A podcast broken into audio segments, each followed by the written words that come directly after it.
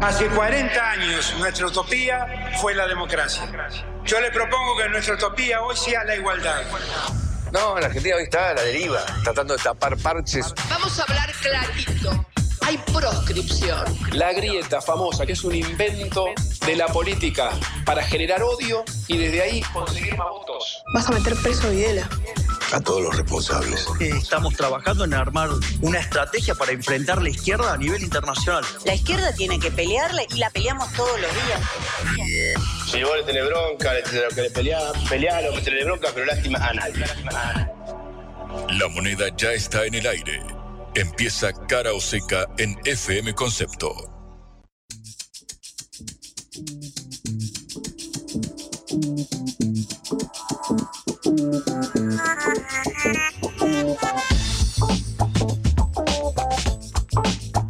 Amigos, amigas, muy pero muy buenos días. Bienvenidos, bienvenidas a Cara Oseca, este programa producido íntegramente por la Agencia Internacional de Noticias Sputnik. Estamos en vivo cuando pasa un minuto de las 11 de la mañana para hacernos mutua compañía en esta nueva etapa política que se abre en la Argentina. Mi nombre es Juan Leman y hasta las 13, hasta la 1 de la tarde nos acompañamos recorriendo juntos toda la agenda informativa con esta Buenos Aires soleada que así eh, recibe el nuevo mandato de Javier Gerardo Milei, el flamante eh, presidente que asumió ayer cuando se cumplieron 40 años del retorno a la democracia con la asunción de Raúl eh, Alfonsín. Bueno, Milei ayer lo vimos todos, por supuesto, tuvo ahí recibió el, la banda y el bastón de manos de Alberto Fernández en el Congreso de la Nación y ya se dispone en las primeras medidas que en un ratito estaremos repasando.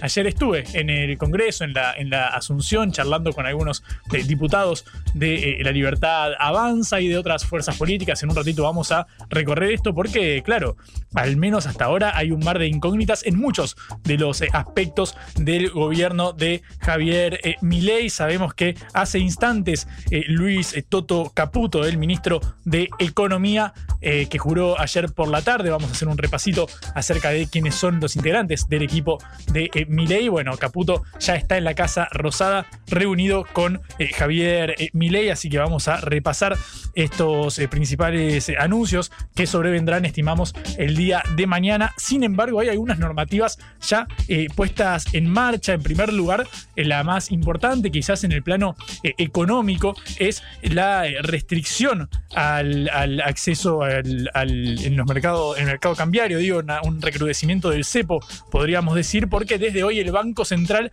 aplica la regla de conformidad previa a todas las operaciones eh, de demanda que se hagan a través del tipo del mercado de cambio oficial, es decir, básicamente se recrudece el cepo porque, bueno, todas estas solicitudes estarán sometidas a la regla de conformidad eh, previa, una medida que uno podría caracterizar más como de tipo heterodoxo, más que ortodoxo, pero bueno, es un banco central que hasta ahora sigue comandado por Miguel Ángel Pelle, el hombre designado por eh, Alberto eh, Fernández. Bueno, en las próximas horas tendremos el cambio también en este, en este plano con Santiago Bausili asumiendo la cartera de las arcas estatales. Bueno, hay la verdad muchas noticias para repasar, todas, como decimos en el periodismo, eh, giran en torno, orbitan en torno al monotema que es la asunción de Javier Milei. Obviamente en, en, todos los portales de la región, te diría, y de la mayoría del mundo, así que tenemos que hacer un hincapié fuerte. Ahí vamos a estar charlando con eh, personas del ámbito del análisis político para intentar dilucidar cuál es el, qué es lo que espera a Mireia, al menos en el plano, por ejemplo, parlamentario. Sabemos que está en franca minoría en la Cámara de Diputados y en la de Senadores, así que en un ratito vamos a meternos con este tema. Por supuesto, la economía es otro punto central, sobre todo a partir de las definiciones que dio Javier Mirey ayer en unos minutitos nomás vamos a escuchar lo más importante de lo que estuvo diciendo eh, ayer en la Asunción, ahí en las escalinatas del Congreso, más emulando una, la, tradición norteamericana más que la argentina, de hablar ahí frente a la Asamblea Legislativa adentro del eh, recinto. Luego, bueno, hizo lo propio en el balcón de la Casa Rosada, ahí sí cumpliendo con la tradición eh, nacional, bueno, frente a la Plaza de Mayo que vitoriaba su nombre. Bueno, obviamente tenemos que hacer mucho hincapié en este punto pero luego también viajaremos al plano eh, internacional para ver lo que sucede en Guatemala con el pedido de nulidad del proceso electoral. Son otras eh, noticias también muy importantes que sobre todo siempre tratamos en este programa en cara o seca, que siempre liderado por Patricia Ali, con Johnny Valderrey y Celeste Vázquez en operación, con Augusto Macías en la producción. Bueno, con este hermoso equipo vamos a encaminarnos juntos hacia la una de la tarde para repasar todos los temas que en este momento están sucediéndose, porque claro, una segunda mañana te agarra algo desprevenido y tenés que adecuarte a las noticias que se suscitan en minutos nada más. Habrá conferencia de prensa del eh, vocero presidencial Manuel Adorni, que ya habló hoy por la mañana, dijo que no habría medidas del plano económico como las que se esperaban en la boca de Luis Toto Caputo, el ministro de la cartera eh, económica. Bueno, esto se estima que será mañana, pero ya nos metemos sin más preámbulo a repasar todo lo que fue la jornada de ayer. Así que cuando pasan 6 minutos de las 11 de la mañana, bienvenidos, bienvenidas. Así arranca Caro Seca. Cara o seca. Te contamos lo que otros callan.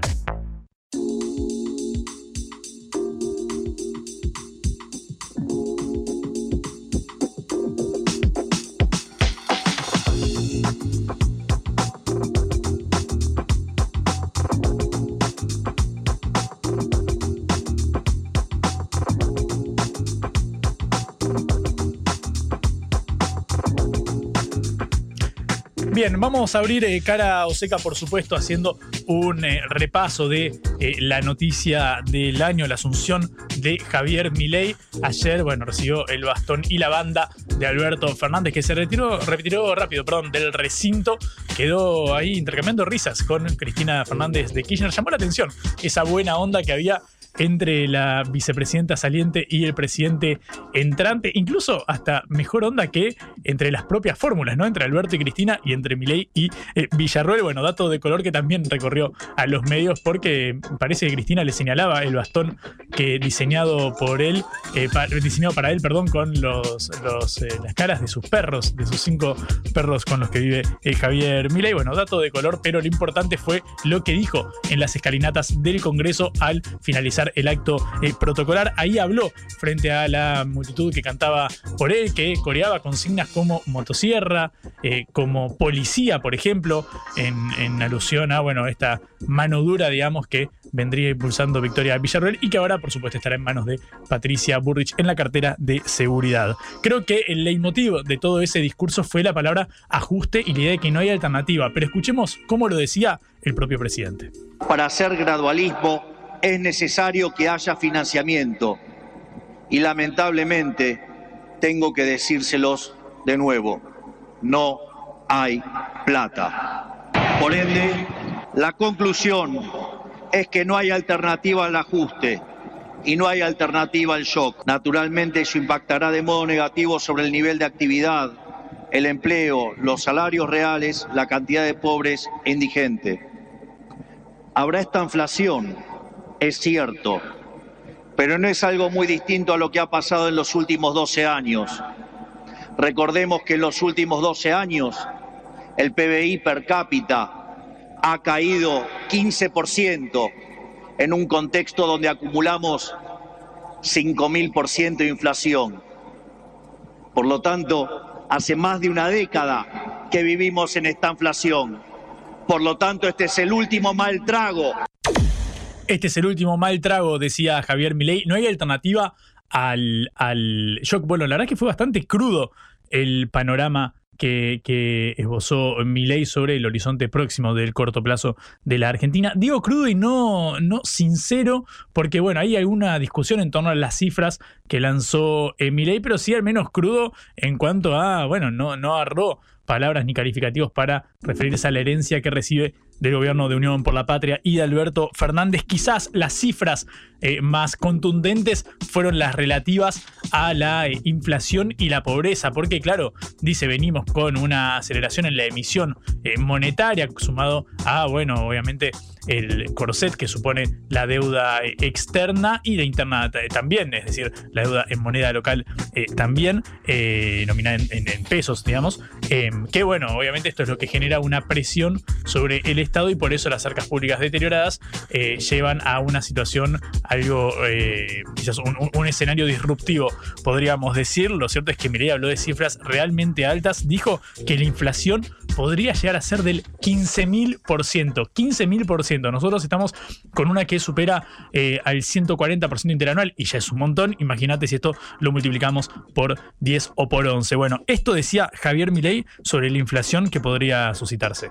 Dada la situación de los pasivos remunerados del Banco Central, la cual es peor que la que había en la previa de la hiperinflación de Alfonsín, en muy poco tiempo se podría cuadruplicar la cantidad de dinero y con ello llevar a la inflación a niveles del 15.000% anual. Esta es la herencia que nos dejan, una inflación plantada del 15.000% anual, la cual vamos a luchar contra uñas y dientes para erradicarla. Bueno, así se expresaba Javier eh, Milei, lo cierto es que fue muy crudo este panorama. Sin embargo, claro, obviamente termina con un mensaje más esperanzador, porque, bueno, lo cierto es que habló de esta pesada herencia, como la ha denominado Mauricio Macri allá cuando asumió por 2015. Uno tiende a creer que fue el propio Macri que le dijo a Milei, no cometas el error que cometí yo, según obviamente la, posición de Macri, de no decir a, todas luces lo que sucedió con lo que estamos recibiendo de manos del gobierno. Bueno, Milei finalmente se refirió a los índices de pobreza y hasta dónde podrían llegar en caso de que la situación económica continuara de esta manera y, bueno, si no se implementara el ajuste que él está profesando. Escucha. Este número, que parece un disparate, quiero que sepan que implica una inflación del 52% mensual, mientras que hoy mismo ya viaja a un ritmo, de acuerdo a estimaciones privadas, que oscilan entre el 20 y el 40% mensual para los meses entre diciembre y febrero. Esto es, el gobierno saliente nos ha dejado una hiperinflación y es nuestra máxima prioridad hacer todos los esfuerzos posibles para evitar semejante catástrofe que llevaría a la pobreza por encima del 90% pobreza por encima del 90%. Milei también dijo que la indigencia superaría el 10%. Bueno, obviamente son eh, números muy alarmantes al respecto. Eh, lo cierto es que, bueno, obviamente este fue el tono del primer tramo del discurso que dijo en las escalinatas del Congreso. Eh, así que esto estaremos repasando, pero ahora hacemos un pequeño parate porque, bueno, estamos en vivo, pasan 13 minutos de las 11 de la mañana y está hablando Manuel Adorni, el flamante vocero presidencial. Escuchemos lo que está diciendo en este momento desde la Casa Rosada. Aquí quien les habla, cada uno de los ministros, la secretaria de prensa, la secretaria de medios, perdón, todavía estoy, no estoy ducho con los, con los títulos, eh, la secretaria general de la presidencia, Karina Milei, por supuesto Nicolás Pose como jefe de gabinete de ministros, el secretario de Legal y Técnica, Javier Herrera Bravo, y la esperen que no quiero cometer ningún error, la vicepresidente de la Nación, Victoria Villarruel, y el presidente de la Cámara de Diputados de la Nación, Martín Menem. Acaba de terminar la reunión de gabinete. En ese marco está hablando Manuel Adorni. Hablo de la economía, por supuesto que fue el, prácticamente el título de la reunión de gabinete. Eh, mañana, bueno, hoy les había llegado a anticipar, mañana va a hablar el ministro Luis Caputo con eh, bueno, que, va a contener el anuncio de medidas económicas. Por supuesto que va a ir en línea con un fuerte recorte fiscal, un fuerte recorte fiscal con eh, alguna expansión en las partidas sociales y será acompañada, seguramente este, será acompañado este paquete de medidas con quita de privilegios que el presidente Milei dio la orden de realizar con urgencia. Eh, está claro que estamos inmersos en una profunda crisis económica, en una histórica crisis económica, de estas historias, de estas crisis económicas recurrentes en la República Argentina, donde cada cierto tiempo derivamos en una crisis inflacionaria o hiperinflacionaria y si no es en una, en una crisis inflacionaria, derivamos en una crisis de deuda, ¿no? Esta, cuestión que hay que entender muy bien, que hoy hacía referencia a la mañana, esto de no, no, gastar más de lo que uno tiene, cuando uno gasta más de lo que, de lo que se tiene, se deriva en emisión, que a su vez deriva en inflación, y es un poco el momento actual que estamos viviendo, y si no, cuando uno gasta más de lo que tiene, deriva en financiamiento. Hay que entender que los gobiernos no se endeudan porque se levantaron graciosos y tienen ganas de hacernos daño, sino que los gobiernos se endeudan y nos endeudan a todos en virtud de haber hecho las cosas mal y de endeudarse por eh, de haber gastado más de lo que correspondía. En esta línea, en la reunión de gabinete, se habló de la necesidad de un armado de inventario general, no solo de bienes, sino de, eh, o sea, no solo de recursos físicos, sino también un inventario con el estatus de todo el personal de la Administración Nacional. Se van a, revisar cada una de las contrataciones, por supuesto, en, virtud de, eh, de, ubicar o de, encontrar eh, contrataciones irregulares, eh, y se va a revisar cada uno de los contratos que hay vigentes en cada uno de los, de los ministerios. También se van a revisar los contratos con universidades y como último punto, eh, se va a comenzar a exigir el 100% de la presencialidad en los lugares de trabajo de la Administración Pública eh, Nacional. Esto es lo que ocurrió, lo que ha ocurrido hoy en la reunión de gabinete, primera reunión de gabinete del gobierno del presidente Javier Milei. Gracias por haber estado acá y como verán, nos vamos a ver mucho más Estamos seguido. escuchando a Manuel Adorni, el vocero presidencial. Acaba de terminar la primera reunión de gabinete en la que participó Javier Milei. Estamos en vivo desde la Casa Rosada escuchando a Manuel Adorni. Pide 100% de presencialidad el eh, flamante vocero presidencial lo comunica de esta manera para los empleados eh, públicos. Obviamente se recortaron la cantidad de ministerios. En un ratito vamos a repasar eso porque, claro, son las primeras disposiciones. Javier Mirey ya firmó su primer decreto de necesidad y eh, urgencia, que obviamente tiene mucho contenido en línea con lo que viene diciendo, vino diciendo durante toda la campaña. Volvemos por un instante entonces a lo que contábamos ayer, lo que contábamos, perdón, sobre ayer sobre la asunción y el mensaje de Javier Milei. Obviamente ahí están los lineamientos generales de lo que estamos eh, acabamos de escuchar de Manuel Adorni, del vocero presidencial. Recién escuchábamos entonces, para hacer un raconto, Milei que decía que no había alternativa al ajuste, que eh, estaba augurando una inflación del 15.000% en caso de que se mantuviera la política fiscal, sobre todo, es decir, según Milei, eh, el hecho de que la inflación sea producto exclusivamente de la política monetaria y de la emisión monetaria, justamente, bueno, según él, la inflación podría llegar al 15.000%. Luego escuchábamos recién que decía que la pobreza podría superar el 90% si se continuara con la política económica de Alberto Fernández. Obviamente, él promete frenar con este tipo de emisión eh, monetaria, también por supuesto con la obra pública y bueno, además banderas que hemos estado enumerando en los últimos días porque fueron parte de la campaña en la cual agitaba la motosierra. También Milei se refirió al tema de la conflictividad social, claro, a los cortes de calle. Eh, Milei habló respecto a este eh, punto ayer eh, también y decía, el que corta no cobra. Escucha. Este nuevo contrato social nos propone un país distinto, un país en el que el Estado no dirija nuestras vidas, sino que vele por nuestros derechos, un país en el que el que las hace las paga, un país en el quien corta la calle violando los derechos de sus conciudadanos no la asistencia de la sociedad. Puesto en otros términos, el que corta no cobra. Un país que dentro de la ley permite todo, pero fuera de la ley no permite nada un país que contiene a quienes lo necesitan, pero no se deja extorsionar por aquellos que utilizan a quienes menos tienen para enriquecerse. A... Bueno, Mirei ha hablado extensamente acerca de los que utilizan a los que menos eh, tienen. Vino la respuesta de dirigentes sociales, por ejemplo, Eduardo Beliboni, el dirigente del Polo Obrero, a quien hemos entrevistado aquí después del triunfo de Milei a raíz de, bueno, cómo se daría la relación entre el flamante oficialismo y los movimientos sociales, obviamente en este marco tan frágil que al menos el propio Milei viene eh, prometiendo para los próximos meses. Decía, bueno, se vienen unos 18 o 24 meses eh, difíciles a raíz de las políticas implementadas por el gobierno que terminó en el día de ayer. Y justamente a ese respecto, Milei se refirió a la convocatoria a políticos y eh, sindicalistas. Obviamente él los ha denominado como casta, los ha calificado como la casta política, pero bueno, obviamente ahora dispuesto a gobernar, dice que va a tener los brazos abiertos para recibir a dirigentes de otros espacios, ya sean del ámbito más político partidario o de la militancia gremial. Escucha cómo lo decía.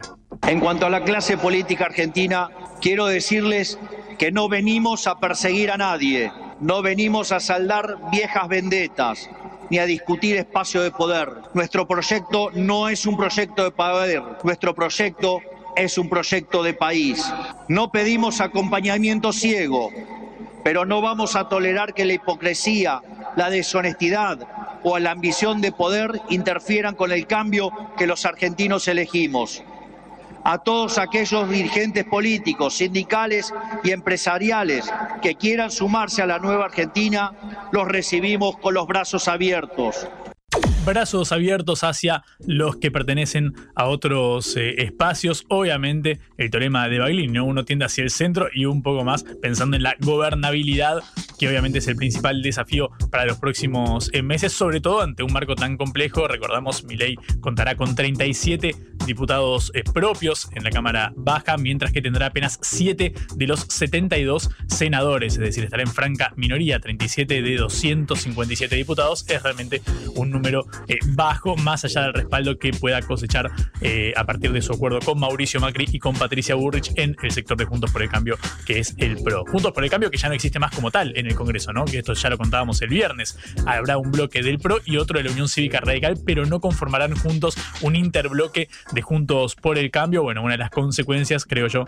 de haber quedado fuera del balotaje y, que, y de que el presidente sea Milei y haya eh, cosechado el apoyo de Mauricio Macri y de Patricia Bullrich. Bien, Milei esto decía en las escalinatas del Congreso, pero luego, claro, siguió con la jornada protocolar porque ayer tomó posesión a las 12 del mediodía y quedaba una larga jornada todavía. Luego fue a la Casa Rosada y adivina cómo arrancó su discurso eh, frente a la Plaza de Mayo. Sí, claro, cantando Panic Show. ¿Se recuerdan ese tema que dice Hola a todos, yo soy el león? Bueno, esa a la vez la habrás escuchado seguramente, pero claro, Milei decidió así abrir su discurso.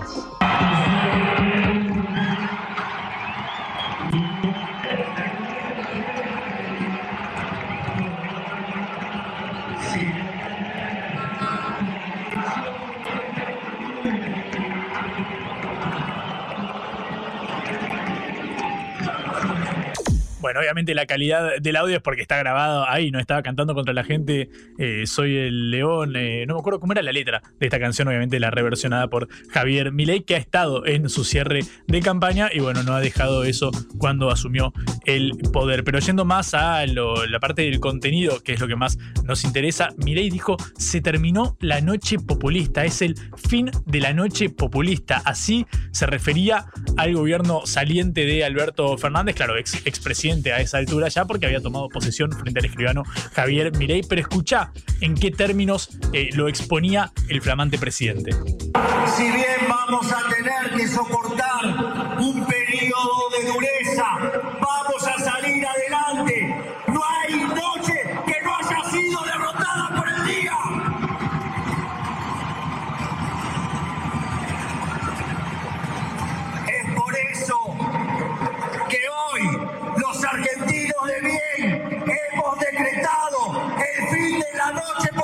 populista y el renacer de una Argentina.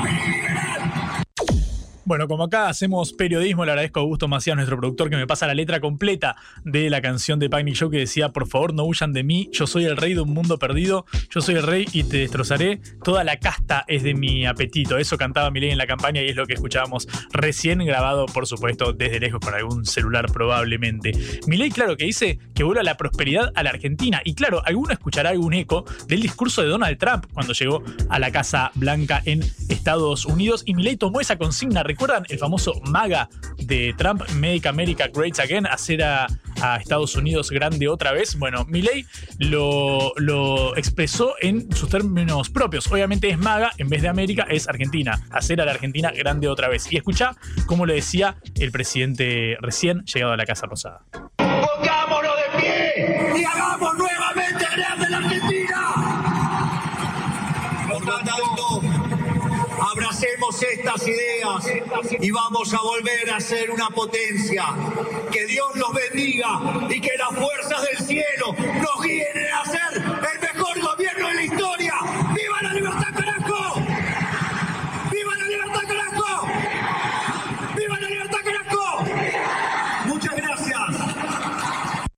Bueno, escuchamos todas las consignas de la campaña en la voz de Javier Milei, que claro, luego fue a la catedral y ahí escuchamos la voz de Jorge García Cuerva, el arzobispo de Buenos Aires, nombrado por el Papa Francisco por el sumo pontífice, un hombre que venía más de eh, la, presencia en los barrios populares. Uno podría pensar en los curas en opción por los, pobres, los pobres, los curas villeros, digo, porque quizás para quienes nos escuchan del exterior hayan eh, escuchado eh, o, nombrar a estas instituciones de los sacerdotes dentro de la Iglesia Católica que están dentro de los territorios más vulnerables y de ahí hacen esa militancia eh, por la fe. Bueno, Jorge García Cuerva, escucha cómo se refería a los ideales de libertad, porque bueno, uno podría llegar a posicionarlo en un lugar diferente ideológicamente al de Javier Milei, pero escuchá los términos que me pareció muy interesante el mensaje que dio García Cuerva. Escucha.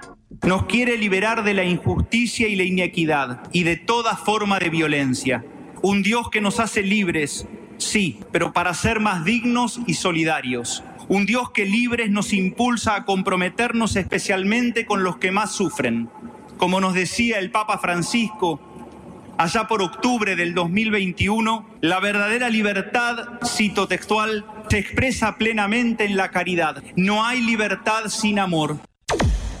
No hay libertad sin amor, dice García eh, Cuerva. Bueno, obviamente el ideal de la libertad ligado en ese caso a la solidaridad, a la, solidaridad, perdón, solidaridad es la bandera del movimiento feminista, disculpen ustedes. A la solidaridad, claro, a la caridad, a la fraternidad, uno podría eh, pensar. Bueno, lo cierto es que así transcurría la jornada de ayer en la asunción presidencial de Javier Milei, que, claro, firmó su primer decreto eh, para reducir la cantidad de ministerios, pasando a nueve. Recuerdan que en algún momento habíamos hablado de que se estipulaba que hubiera ocho ministerios. Finalmente la cartera de salud no será eh, eh, reducida a una secretaría, sino que mantendrá el rasgo ministerial. Entonces hacemos un raconto de cómo queda armado el gabinete de Javier Milei. Los ministros recordamos que juraron ayer a puertas cerradas, sin presencia de periodistas ni de fotógrafos. Fue bastante particular eso, porque no hubo una transmisión oficial de la jura ahí en la casa de gobierno. Sin embargo, pasemos en limpio. Bien, Luis Toto Caputo, el ex ministro de Finanzas de Mauricio Macri, estará a cargo de la cartera económica, como ya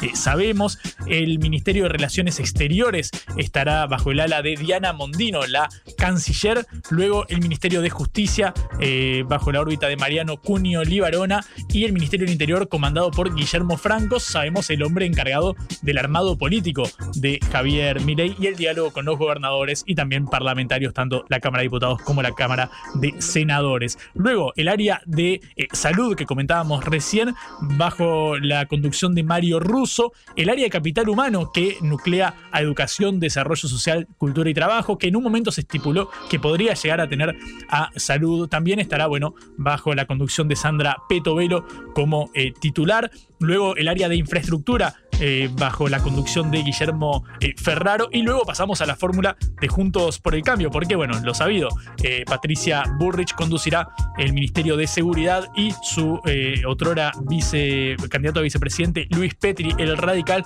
estará conduciendo el Ministerio de Defensa. Este es el 9 inicial, diría el 11 inicial como en el fútbol, pero claro, son 9, juegan con dos menos en este sentido, de Javier Milei. El Ministerio de Ciencia y Tecnología quedará absorbido bajo la órbita de la jefatura de gabinete de eh, Nicolás eh, Pose, mientras que las áreas de turismo, ambiente y desarrollo sustentable estarán como parte del Ministerio del Interior. Energía, atención, esta fue una de las novedades centrales de la semana pasada.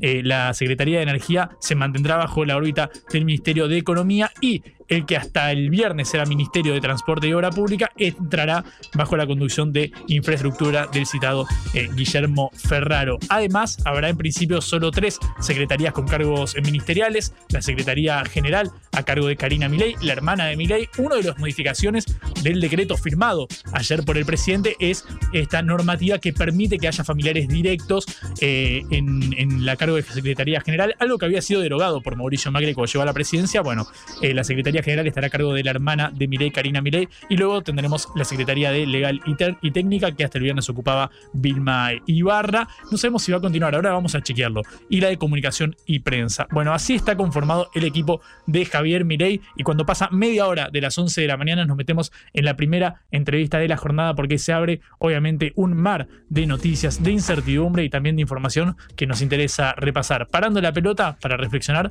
y así seguir en Caro Blanco o negro, sí o no.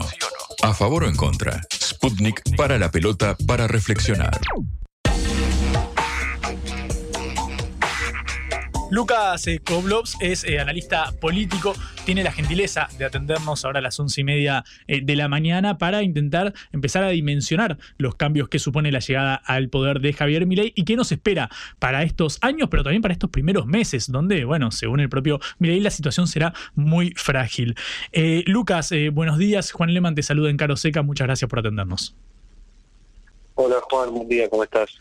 Todo bien. Em, Lucas, eh, ante todo te, agradezco por tu tiempo. Quiero preguntarte en primer lugar, ¿qué lectura haces sobre el discurso que escuchaste ayer en las escalinatas del Congreso del flamante presidente? Bueno, yo creo que el discurso tuvo bastante del discurso de eh, Javier Milei eh, en campaña, con, si querés, algunas particularidades que yo destaco algunas cuestiones que son eh, mensajes eh, o un discurso concreto y, otras cuestiones simbólicas. Eh, en primer lugar, volvió a dejar en claro de que la de que el ajuste lo va a hacer el Estado y acá hago un punto es la, la primera vez que no mencionó a la casta es decir la casta no no, no es la que va a hacer el ajuste, sino el Estado. Y para mí ahí hay una diferencia eh, importante, porque no es, no es lo mismo casta que Estado, no es lo mismo que el ajuste caiga sobre la política que sobre el Estado. Eh, y en segundo lugar, y lo más importante sobre este aspecto es la gente, la sociedad, entiende que, le, que el, ajuste que se necesita o que mi ley anunció lo va a hacer eh, el sector político. Mi gran pregunta y mi gran duda es cuando la ciudadanía empiece a vislumbrar de que eh, no alcanza solo con un gasto, con un ajuste en las cuentas del sector político, sino también que eso ese ajuste va a tener un impacto en, eh, el bolsillo eh, del ciudadano medio y por lo tanto hay que ver cuánto, entre comillas y en términos coloquiales, cuánto aguanta la, sociedad en ese contexto. y ese es, la pregunta clave para mí, porque la gente lo votó a mi ley por un cansancio para con la clase política, convencida de que el ajuste lo iba a hacer la, eh, la política. Cuando se empiece a vislumbrar las medidas, uno imagina, como se dicen los economistas, que hacer un ajuste exclusivamente del gasto político, eso no, no, no, no tiene las dimensiones de un ajuste, de, ajuste que él mencionó. Entonces eso es un primer punto. Segundo punto, dejó bien en clara la herencia, el contexto económico muy adverso y ahí sí me parece que advirtió, dejó en claro que se vienen momentos muy tensos, muy eh, complicados, pero dejó una la luz al final eh, del túnel, porque no es eh, lo mismo hacer sacrificios sin saber para qué o sin saber que en el mediano plazo se puede haber diferencias, podemos estar mejor, él dijo, va a haber momentos complicados, en pos de un futuro mejor. Y me parece que eso es importante para contrapesar el primer punto eh, eh, eh, que comentaba.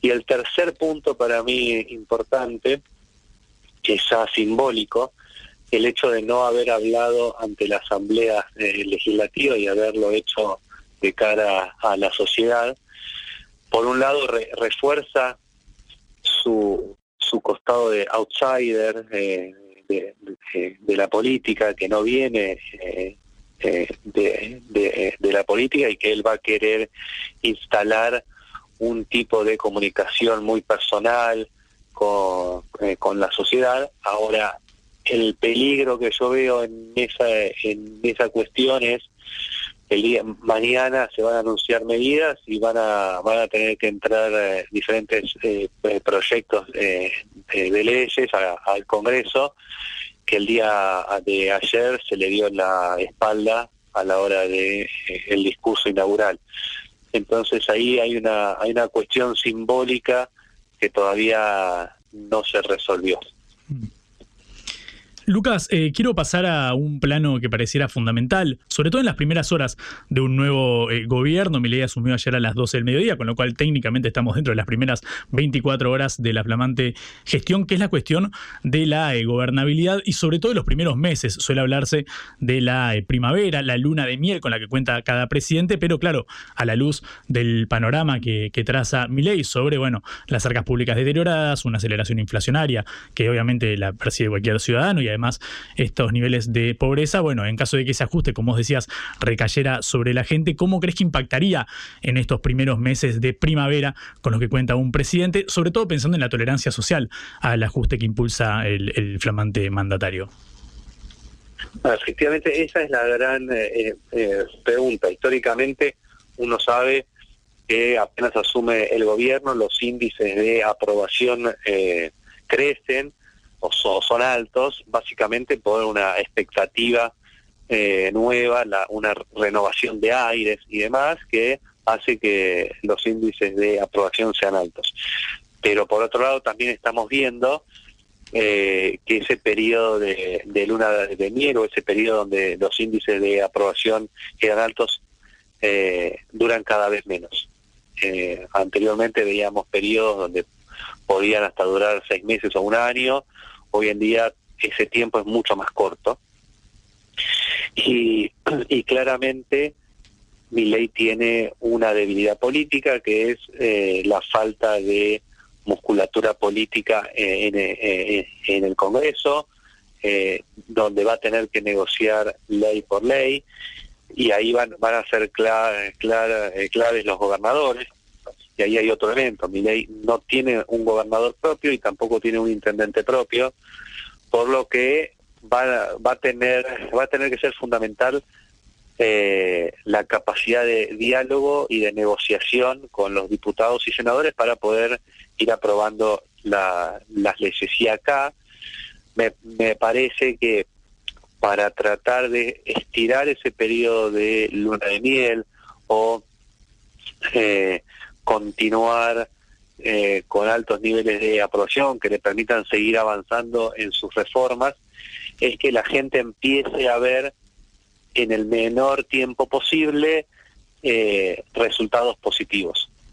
Mi ley anticipó de que la inflación eh, va a seguir estando entre 18 y 24 meses, por lo que uno no, no, no puede esperar en el corto plazo una desaceleración inflacionaria muy fuerte, pero sí, eh, si se empiezan a ver algunos pequeños signos de, mejora, eso va a ser un elemento muy importante que aporte a la gobernabilidad. Y después hay otra eh, cuestión que yo llamo eh, la dicotomía entre el ser y parecer.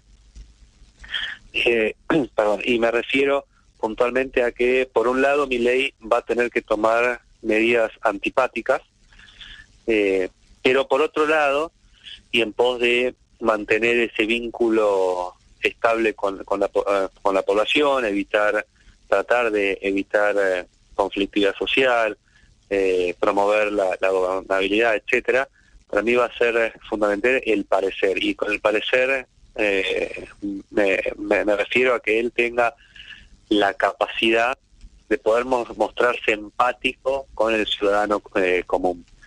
Porque eh, vienen, como él ya dijo, momentos muy difíciles, donde vamos a tener niveles de inflación mensual muy altos, donde la actividad económica va a continuar paralizada, eh, etcétera.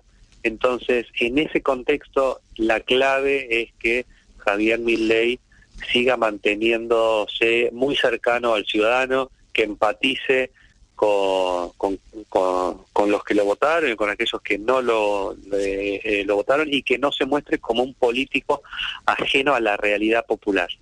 Eso va a ser fundamental para que él pueda continuar y transitar eh, el desierto de eh, que se viene en los próximos meses. Mm.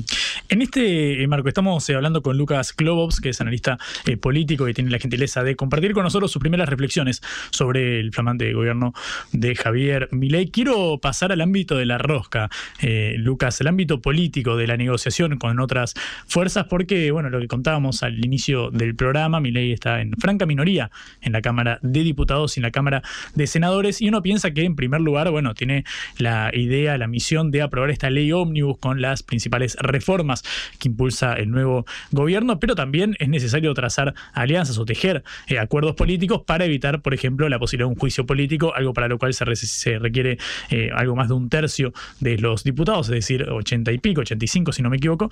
Eh, pero bueno, en ese marco, teniendo 37 diputados, pareciera ser un desafío. ¿Cómo imaginas el diálogo en el Parlamento? Yo creo que ahí eh, va a ser, imagino, puedo estar eh, eh, equivocado, pero más que una ley ómnibus, yo imagino leyes por leyes. porque si bien se, se viene mencionando que el gobierno va a mandar una ley ómnibus, yo todavía descreo un poco de eso, porque un paquete con ley ómnibus va a ser más difícil de, de, negociar que si se mandan pequeñas leyes eh, e ir avanzando ley por ley. Y ahí va a ser fundamental, además, por otro lado, eh, esa capacidad de, de, negociación eh, con los diputados senadores, y vuelvo a un comentario anterior, que es los gobernadores. Los gobernadores van a tener un rol fundamental eh, y en esa negociación que se entable con los eh, gobernadores, eh, ellos pueden ser promotores de la aprobación de, diferentes leyes. y ahí, de nuevo, en un contexto donde no hay plata, como ya mencionaron, hay que ver qué se termina negociando con, con, con los gobernadores. Pero me imagino ir avanzando eh, en leyes concretas que un gran eh, paquete, porque que lo, que pasa al enviar un gran eh, paquete, la capacidad de, negociación es menor o más dificultosa. así que yo, yo imagino un, un periodo de gobierno, por lo menos en una, hasta las elecciones intermedias, donde se, se avance eh, paulatinamente y en cada paso que se dé, en cada ley que se quiera aprobar, haya eh, una negociación clara y concreta con diputados y senadores por un lado y con gobernadores por otro. Mm. Em, Lucas, con eh, respecto a lo que podemos eh, ver eh, en las relaciones con los gobernadores, porque bueno, el hecho de que se recortara, se frenara en seco la, obra pública, o que al menos eso se prometiera en la campaña y que de hecho figurara entre las primeras medidas anunciadas por Mirey, bueno, augura una tensión, al menos en ese plano, frente a 24 gobernadores, más el jefe, bueno, 23 gobernadores y el jefe de gobierno de la Ciudad de Buenos Aires, Jorge Macri, que bueno, no pertenecen a su signo político más allá de la cercanía que puede haber con un sector de Juntos por el Cambio, específicamente del PRO. ¿Cómo imaginas esa relación? ¿Crees que puede generar algún tipo de conflicto que se refleje dentro de la gobernabilidad? ¿Qué opinión tenés al respecto? Eh, a ver, yo en ese punto creo o imagino una relación pragmática. Una cosa son los discursos de campaña y otra cosa son los discursos cuando uno es eh, presidente. Si bien se dejó bien en claro que no va a haber más obra pública, que cada provincia tiene que sostenerse y solventarse con lo que cada eh, provincia recaude, etcétera. Imagino una relación pragmática entre gobernadores y el presidente porque se necesitan mutuamente. Mi ley necesita a los gobernadores que no son de su signo político para poder ir avanzando eh, eh, en, el, eh, en, el, Congreso. Los gobernadores necesitan fondos de, de la nación para o pagar sueldos o avanzar con diferentes inversiones. Ahí hay, hay dos intereses. Seguramente va a haber eh, eh, recortes, pero hay ciertas cuestiones que no se pueden eh, modificar. Hay una ley, si bien no no está vigente la ley de, de, coparticipación, desde la reforma 94 se pide la sanción de una nueva ley de coparticipación que nunca se, se avanzó. Eh, sí hay una hay una hay una cuestión de ciertos elementos constitucionales que no pueden ser eliminados eh, y ahí, ahí estimo, eh, y es donde yo me, eh, me baso para creer que va a haber una relación de mucho pragmatismo entre gobernadores y, y, el presidente por conveniencia mutua, uno para poder avanzar con sus leyes y los otros para poder subsistir en el día a día o invertir. Lucas, muchísimas gracias por este eh, ratito, muy claro tu, panorama. Bueno, veremos cómo se van acomodando las piezas en este rompecabezas que es el flamante gobierno de la libertad avanza. Te mando un abrazo y te agradezco mucho por tu tiempo. Un abrazo, muchas gracias a ustedes por el llamado. Lucas Klobos, analista político, acá en Caro Seca.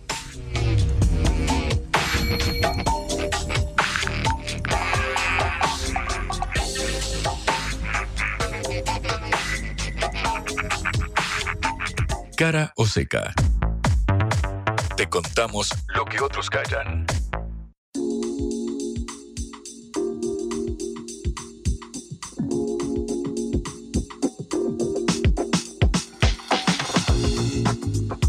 13 minutos nos separan de las 12 del mediodía. Esto es Cara o Seca, este programa producido por la Agencia Internacional de Noticias Sputnik. Hablábamos recién con Lucas Klobos sobre el eh, futuro político del gobierno, es decir, el armado político, el tejido de alianzas para intentar desbloquear cualquier tipo de eh, trabas que pudiera mostrarse eh, en el Congreso, por ejemplo, en el diálogo con los gobernadores, bueno, para este nuevo oficialismo que ya tiene encaminados ciertos acuerdos, como el suscripto con Patricia Patricia Burrich y Mauricio Macri para al menos eh, que su gabinete estuviera eh, contara con la presencia de, por ejemplo, Luis Petri y de Patricia Burrich de Juntos por el Cambio. Vamos a escuchar la voz de otro ex funcionario de Macri, en este caso de Federico Sturzenegger, ex titular, ex titular del Banco eh, Central, que pareciera ser el hombre a cargo de este programa de reforma del Estado. Él no tiene rango ministerial, no ha sido designado, de hecho ustedes lo escucharon recién, no está en la nómina de los nueve ministros, pero sí aparece como alguien muy cercano a mi ley que estuvo en el acto de Asunción. Y escuchemos lo que decía Sturzenegger cuando los colegas presentes en el recinto le preguntaban acerca de su rol en el nuevo gobierno. ¿Escuchó el discurso de Milei? Sí, por supuesto. ¿Qué opinión tiene? me parece que es una persona que dice la verdad, ¿no? ¿Qué expectativa de ingresar al gabinete? Se habló, se habló, sí, estuvimos charlando.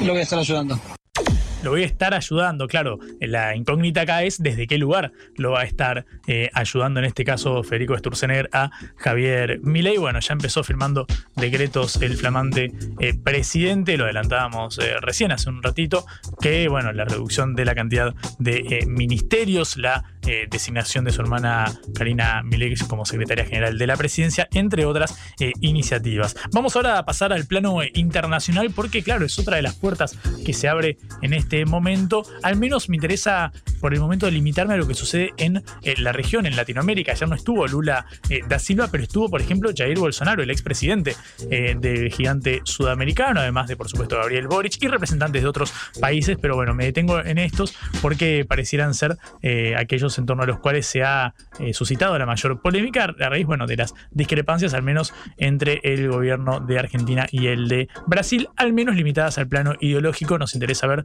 que en qué manera esto puede conducir a una realidad concreta. Vamos a charlar sobre esto con Alberto López Girondo, eh, periodista especializado en internacionales que tiene la amabilidad de atendernos. Alberto, buen día, ¿cómo estás? Juan Leman te recibe acá en Caroseca. ¿Qué tal? ¿Cómo andan? Todo muy bien, gracias por tu tiempo. Em, Alberto, quiero preguntarte a la luz de la presencia de mandatarios del país y de exmandatarios, en el caso de Jair Bolsonaro, ¿qué diálogo imaginás con el resto de la región para esta etapa que se abre con Javier Milei a la cabeza? Mira, eh, creí entender, recién me escuchaba medio mal, pero eh, que hablaba de una posición ideológica. Es una posición de la del nuevo presidente argentino y de los que están al lado de él, de sus más cercanos, un contenido ultra, recontra, hiper ideológico que no tiene nada que ver con lo que sería una relación sensata con, eh, con el mundo. Hay una, una cuestión en relación con, con el posicionamiento que está mostrando Milei y su, su casiller, eh, que llegan, eh, vinieron de visita mandatarios de las derechas internacionales y de las derechas regionales. No vinieron de Europa, no vino nadie, ni siquiera Estados Unidos mandaron a, una secretaria de energía. Eh, es una señal muy fuerte. Brasil mandó al canciller, que es mucho más de lo que probablemente yo personalmente hubiera mandado a un gobierno que te maltrata como, como te maltrató antes de asumir, diciendo de todo de Lula, y además invitando a Bolsonaro en un séquito de, y poniendo a Bolsonaro en el, al mismo nivel que un jefe de Estado, lo cual en este caso es, es una exageración. Digamos, eh, Bolsonaro está bien, es un expresidente uno puede decir, bueno, tengo simpatía, pero ponerlo a nivel de, jefe de Estado en, en, ejercicio es una señal de desprecio, una señal de muy fuerte que las consecuencias van a ser, son, en, muy corto plazo van a ser muy, muy dramáticas, me parece a mí, y a un largo plazo todavía más, porque, digamos, estamos en un mundo que está cambiando muy aceleradamente hacia un una multipolaridad, y el alineamiento de mi ley ni siquiera es con el, el actual gobierno de Estados Unidos eh, él está haciendo una apuesta muy fuerte por, por Trump y por lo que representa Donald Trump. O sea, la verdad que eh, revela desde el punto de vista de jefe de Estado una torpeza ideológica muy fuerte. Y son cosas que se pagan eso, a la corta o a la larga se pagan. Mm. Em, Alberto, con respecto a lo que suceda en la inserción regional, pienso en el Mercosur. Bueno, Alberto Fernández, el expresidente, tuvo la iniciativa de intentar reflotar el acuerdo de la, de la UNASUR. Bueno, ahora el Mercosur ingresa eh, Bolivia. ¿Cómo ves la conformación del, del bloque de cara a bueno, este mundo multipolar? Mira, hay una cuestión con respecto al Mercosur y es que eh, el único, bueno, ahora el ingreso de Bolivia, pero como socio nuevo va a tener que eh, todavía manejarse con este, en, un, plano algo secundario, pero los gobiernos que en este momento están en el Mercosur, salvo el de Lula, son todos gobiernos de derecha. El más a la derecha es Milei, pero el de Paraguay está muy cerquita y, el de Uruguay más o menos. Uruguay ya había amenazado eh, con hacer acuerdos fuera por fuera del Mercosur, acuerdos de libre comercio. O sea, eh, Mercosur, bueno, no nos olvidemos que Mercosur surge en la década de 90 a instancia del gobierno de Alfonsín y Sarney, pero se termina de consolidar con, con Carlos Menem en, en Argentina y con gobiernos de centro derecha en el resto de América Latina, pero más que nada, bueno, es, es una apuesta, era una apuesta a futuro de integración de esta parte del continente, del cono sur, pero eh, bastante supeditada a, negocios de, de, empresas multinacionales, es decir, básicamente la industria automotriz con, con terminales en Argentina y en Brasil, que a través del Mercosur eh, potenciaban sus, sus negocios de intercambio y tenían un mercado protegido que era de, todo el Mercosur, Argentina, Brasil, Uruguay, Paraguay. Ahora se le suma a Bolivia. Eh, pero, digamos, eh, nosotros nos acostumbramos en las últimas décadas a ver el Mercosur como una asociación virtuosa, pero desde que Lula y Néstor Kirchner le dieron otro contenido, que no era el contenido original y que probablemente sea el contenido que vaya a tener este, ahora también con un gobierno como el de Milei en Argentina. Mm. Alberto, cruzando ya las fronteras del, continente, quiero preguntarte por la idea del, del flamante gobierno de eh, firmar el ingreso a la OCDE, de solicitar este, este ingreso a la Organización de la Cooperación para la Cooperación y el Desarrollo Económico. Bueno, un anuncio que hizo la propia canciller Diana Mondino. Obviamente sabemos que todo el proceso de adhesión puede durar años porque, bueno, hay evaluaciones sobre estándares macroeconómicos que obviamente todos están eh, sujetos a la aprobación de los miembros de la OCDE, pero bueno, es un foro importante dentro de todo, tiene 38 países y obviamente esto se da después de que Argentina rechazara el ingreso a, los BRICS, a, este bloque conformado por Brasil, Rusia, India, China eh, y Sudáfrica, además de los nuevos miembros. Quiero preguntarte qué lectura haces sobre esta idea de, de la libertad avanza de ingresar a la OCDE. Bueno, eh, Argentina no ingresó a la OCDE por, decisión propia de los de los gobiernos que estuvieron en la década en, las últimas dos décadas en el poder. Eh, intentó eh, Macri, pero no logró apoyo interno como para hacerlo. Pero Brasil desde el 2007 forma parte de la OCDE. O sea, eh, la OCDE es una organización de comercio internacional, de libre comercio. Es natural que eh, Milei haya anunciado esto como si fuera una cosa súper virtuosa, eh, como, como una especie de triunfo o de, o de aspiración a decir, mira, estamos en el mundo, algo por el estilo, que, que es más o menos eh, lo contrario de lo que yo te acabo de decir, porque para ellos estar en el mundo sería estar en la OCDE. De BRICS eh, rechazaron verbalmente, todavía no hubo nada formal, simplemente lo que puede ocurrir eh, formalmente es que no firmen la adhesión ahora el primero de enero. Eh, creo que es un error terrible no eh, integrar los BRICS.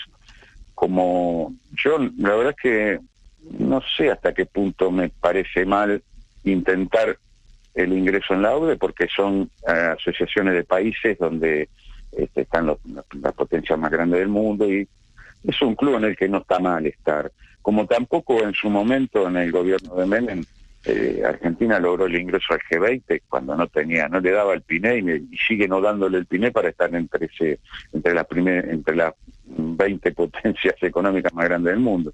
Sin embargo, estamos ahí y está bueno estar ahí, eh, como también estaría bueno, fantástico, mucho mejor estar en los BRICS.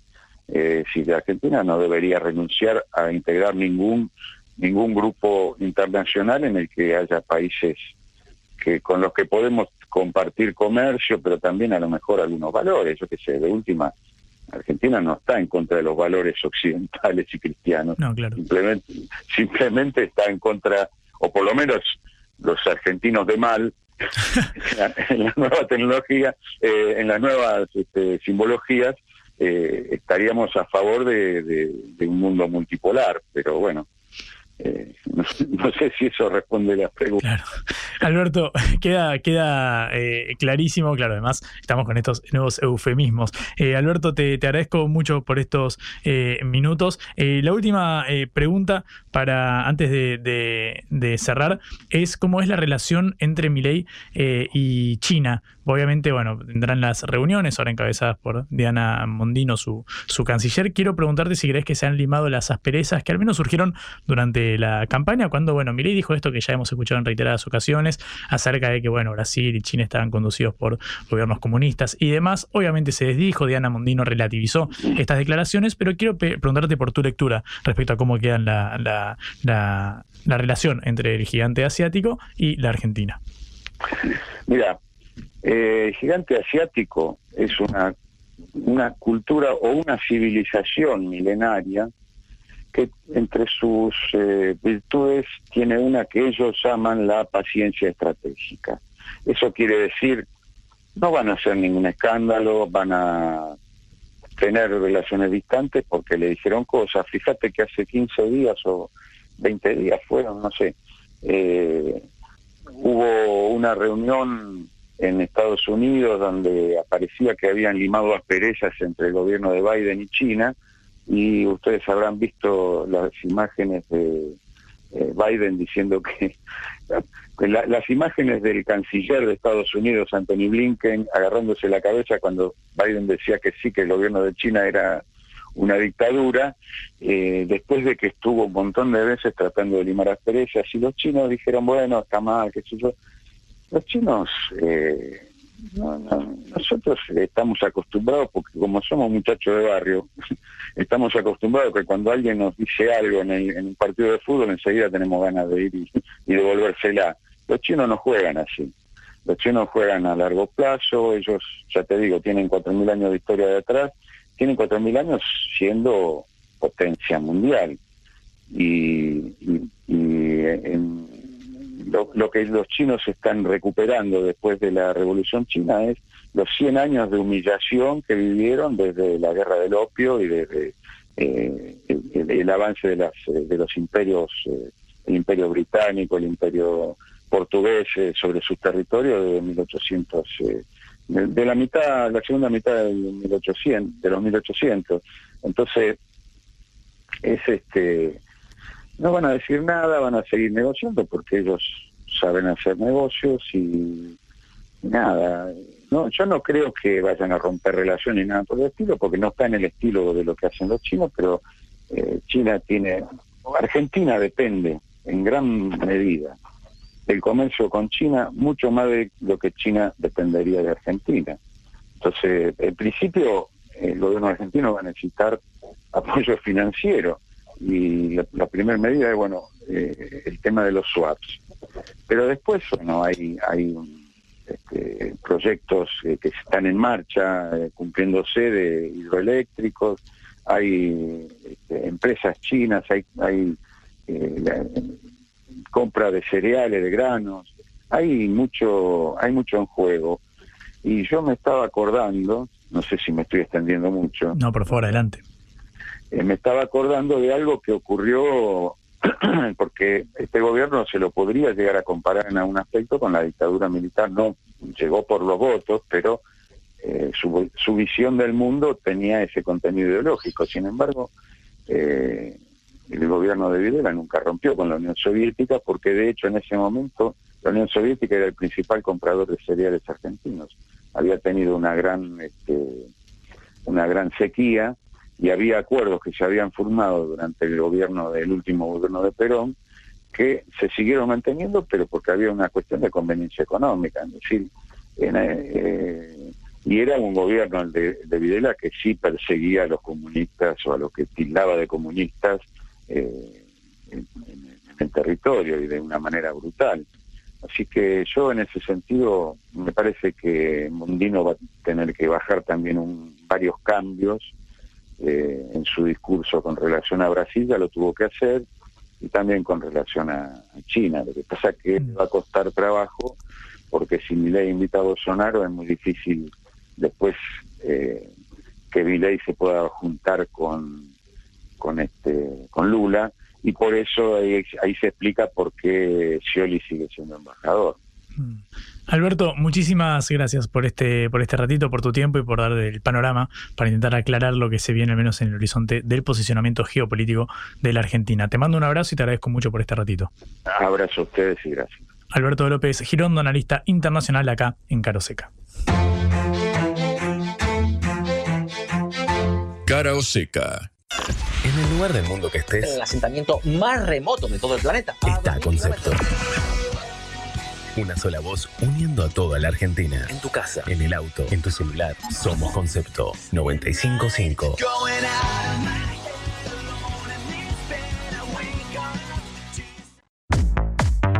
Reflexión y análisis de las noticias que conmueven a la Argentina y al mundo.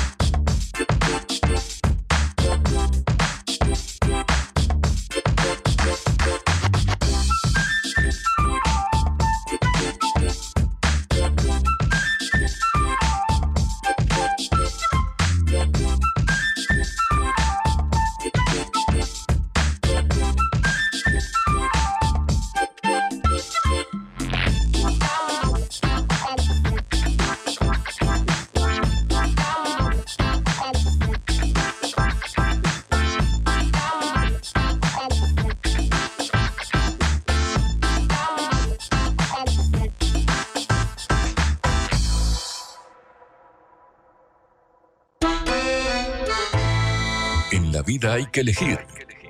Cara o seca.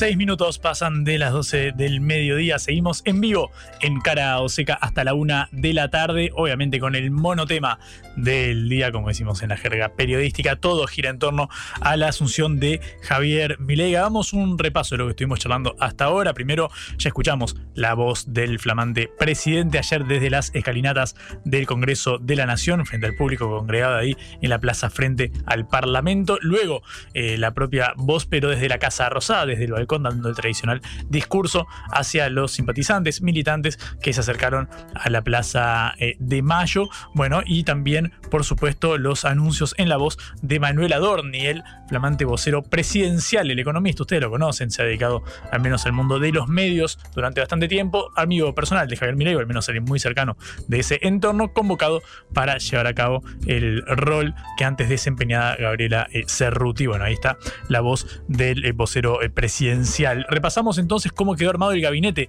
de Javier Milei. Serán nueve los ministerios, a diferencia de los 18 que eh, hubo hasta este momento. Nuevamente hacemos el repaso. Guillermo Ferraro estará a cargo de la cartera de infraestructura, perdón, que obviamente tendrá dentro de sí a transporte y obras públicas, dos ministerios vigentes durante el gobierno de Alberto Fernández. Luego estará el Ministerio de Salud con Mario Russo a la cabeza. Salud que era uno de los que estaba todavía la duda acerca de si iba a ser incorporado como secretaría dentro del Ministerio de Capital Humano que conducirá Sandra Petovelo. Capital Humano, recordemos, nuclea a Educación, Desarrollo Social, Cultura y Trabajo. Ahí hay otros cuatro ministerios que se fusionan. Por fuera estará Salud también con rango ministerial. Eh, luego está la fórmula de Juntos por el Cambio, Seguridad con Patricia Burrich y el Ministerio de Defensa a cargo de su otrora candidato vicepresidencial Luis Petri, el de la Unión Cívica Radical. Luego Economía con Luis Toto Caputo, el exfuncionario de Mauricio Macri, eh, Relaciones Exteriores,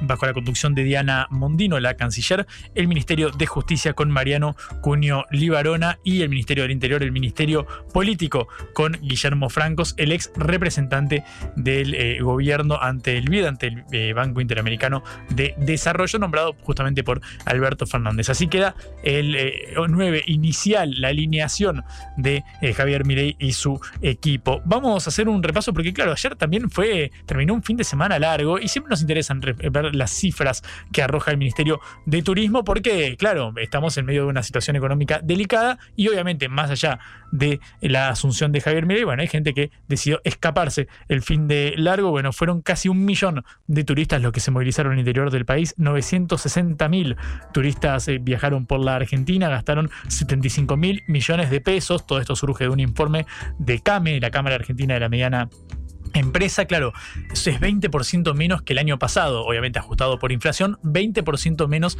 eh, esta, esta, movilización que la del año pasado para el mismo fin de semana largo por el Día eh, de la Virgen. Bueno, esta merma también explican desde la entidad es porque en 2022 el feriado fue de cuatro días, fue XL, y en este caso, bueno, fue un fin de largo que solamente tuvo el viernes como día eh, no laborable. Por supuesto, además en CAME resaltan la pérdida del poder adquisitivo y de hecho que la mayor parte de este gasto eh, en turismo fue por parte de los turistas internacionales, los extranjeros, que claro, vienen con una moneda dura y gastan acá y consumen en el mismo país. Bueno, esto es lo que dejó el fin de semana largo. Vamos a charlar justamente sobre el capítulo económico con Claudio Caprarulo, que es economista y tiene la gentileza de atendernos. Eh, Claudio, buenas tardes, ¿cómo estás? Bienvenido a Cara Seca, Juan Leman te saluda. ¿Qué tal, Juan? ¿Cómo estás? Muy buenos días. Muy buenos días. Em, Claudio, en primer lugar quiero preguntarte por las declaraciones, antes de pasar a las medidas, las declaraciones de Milei de ayer en las escalinatas del Congreso. Bueno, escuchamos algo sorprendidos, no sé, en tu caso, el hecho de que sostuviera que estábamos a las puertas de una inflación que en caso de continuar con la política monetaria y fiscal de este gobierno podría llegar al 15.000% o que la pobreza podría llegar al 90%. ¿Qué lectura haces de estas, de estas eh, cifras? Bueno, antes que nada me parece que fue un discurso que, que va en línea con, con el nivel de la campaña, ¿no? Eh, que una vez que había sido presidente electo, por ahí habíamos visto muestras más de más de pragmatismo, mismo por ejemplo en, en los nombramientos de sus funcionarios de la cartera económica, y el discurso de ayer volvió a ser más político, más más marcado con, con dogma y también con, creo con, con declaraciones exageradas de herencia recibida, claramente la, la macroeconomía atraviesa una situación muy compleja, con muchos desequilibrios, pero no es cierto que estemos a la puerta de una hiperinflación y, y tampoco de que la pobreza tenga que saltar al 90%, como, como vos señalabas recién. ¿Y en, en, ese marco crees que es factible aquel escenario que eh, trazaba Javier Milei sobre bueno el futuro en caso de que se mantuviera eh, la política del actual va, del gobierno saliente, el que terminó ayer? Bueno, claramente ya lo había planteado mismo el candidato de lo que era ayer el oficialismo, Sergio Massa, que la Argentina necesitaba hacer un cambio de régimen macroeconómico, y yo coincido en eso, tanto con, con Milei o con Massa, que la situación era sostenible hacia adelante y creo que también es un diagnóstico compartido por, por la mayoría de los economistas. El gran interrogante o las diferencias siempre están en, bueno, cómo se desarman esos desequilibrios, ¿no? Eh, tampoco es que, a ver, teníamos, decía una situación muy límite, por ejemplo, en el tema de las reservas internacionales de, de, del Banco Central, eso te obliga a que si que tomar una decisión, por ejemplo, de aumentar el precio del dólar oficial, eso te puede generar un salto de inflación, pero después no habría, yo al menos no, y también necesitas ir hacia un, obviamente hacia un equilibrio fiscal, eh, pero no había después una situación que, que amerite que uno diga, bueno, esto está, si querés, entre comillas, como se suele decir, por estallar o es un problema urgente. Creo que el problema más urgente sí era sobre todo relacionado con, las reservas internacionales y cómo se resuelve el problema cambiario. Mm. Claudio, con respecto al tema, el problema eh, cambiario, bueno, el Banco Central hoy dispuso un recrudecimiento del cepo, podríamos decir, que se soliciten autorizaciones para el acceso a, al tipo de cambio oficial, al menos en el mercado único y libre eh, de cambios. Quiero preguntarte justamente por este capítulo, ¿qué, ¿qué podemos esperar acerca de la política cambiaria de este gobierno y los efectos que pudiera tener? Bueno, la verdad que es difícil de saber, la medida de hoy está seguramente relacionada con que están preparando un paquete de medidas para salir, esperemos mañana por la mañana y eso va a modificar eh, el actual régimen cambiario, que es básicamente quienes pueden acceder a, a comprar, por ejemplo, el ahorro, quienes no, a qué, a qué precio acceden los importadores, cómo se resuelve la deuda que tienen los importadores con proveedores del exterior, que creció mucho en los últimos meses a ver, si uno seguía por el por el, por el candidato, pensaría que deberíamos tener cuidado porque por ahí se va una liberalización muy rápida, ingresando muy rápido el cepo cambiario. Si uno seguía por el contrario, por el nivel más pragmático, con el que unas señales, también se había, se había como se dice, eh, se había filtrado a la prensa que tenían pensado y sabían que no se podía desarmar el cepo en el día uno, bueno, vamos a cambios más graduales. Esperemos que esa sea la, elección la elección final porque no hay hoy en día condiciones para levantar el centro cambiario en el día 1. Y con respecto, eh, Claudio, a lo que estamos viendo de la inercia inflacionaria, porque bueno, después del propio balotage del día posterior al 19 de noviembre, después, bueno, que Milei fuera electo presidente, eh, vimos fuertes remarcaciones en los precios, luego eh, se acomodaron algo a la baja, todo indica que la inflación de noviembre estará cerca del 11, 12, 13% eh, aproximadamente. Quiero preguntarte cómo ves este, este panorama, porque Milei dijo que podríamos estar frente a, a una inflación del 20% mensual o incluso superior ¿Cómo es el capítulo de la dinámica en este, en este plano? Bueno, después, eh, después de que mi ley fue, fue electo, obviamente al otro día se caían los acuerdos que había de precios cuidados y lo que vimos fue una aceleración, ¿no? Entonces eso ya nos indica que diciembre, en noviembre cerró con una inflación seguramente superior al 12%. Y para, para diciembre lo que vemos es que más allá de esa inercia, se marca un piso alto dos dígitos, lo que va a terminar definiendo la suerte de la inflación va a ser de cuánto sea el salto cambiario, cuánto ajuste el dólar oficial, y, eso está comprometido respecto a, a la decisión que hablamos antes de bueno, cuál va a ser el nuevo régimen cambiario. Pero no, no sería no sería ilógico pensar en una inflación del 20% o cercana para, para el mes de diciembre. Mm.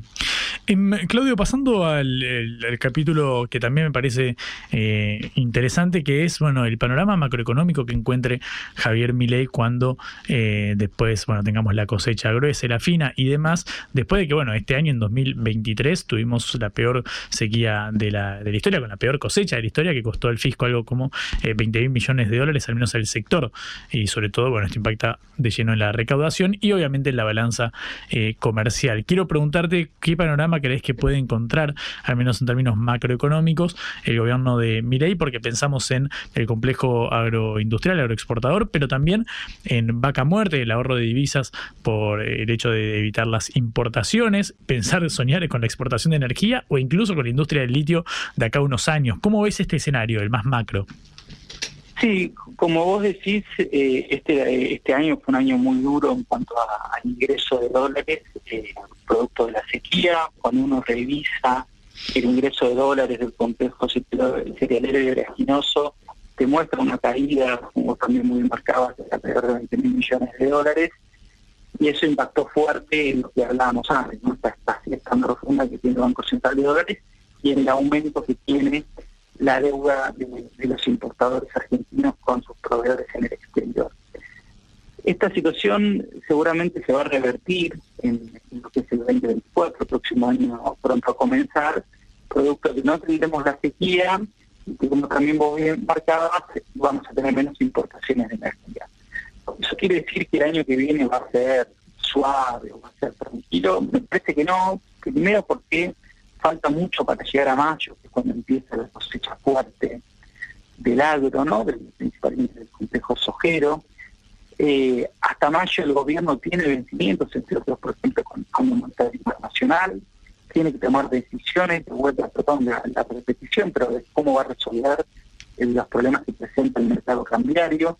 Entonces, hasta mayo me parece que, que va a estar complejo, que lo que seguramente va a tratar de hacer el gobierno es conseguir un puente de dólares hasta ese momento. Y después también, más allá de que el año que viene va a ser mejor en, cuanto a divisas, también lo que vamos a tener es, bueno, empezar a resolver situaciones como, por ejemplo, decíamos antes, el, fuerte crecimiento que tienen los, los importadores respecto a esa deuda, de alguna manera va a haber que empezar a reducirla.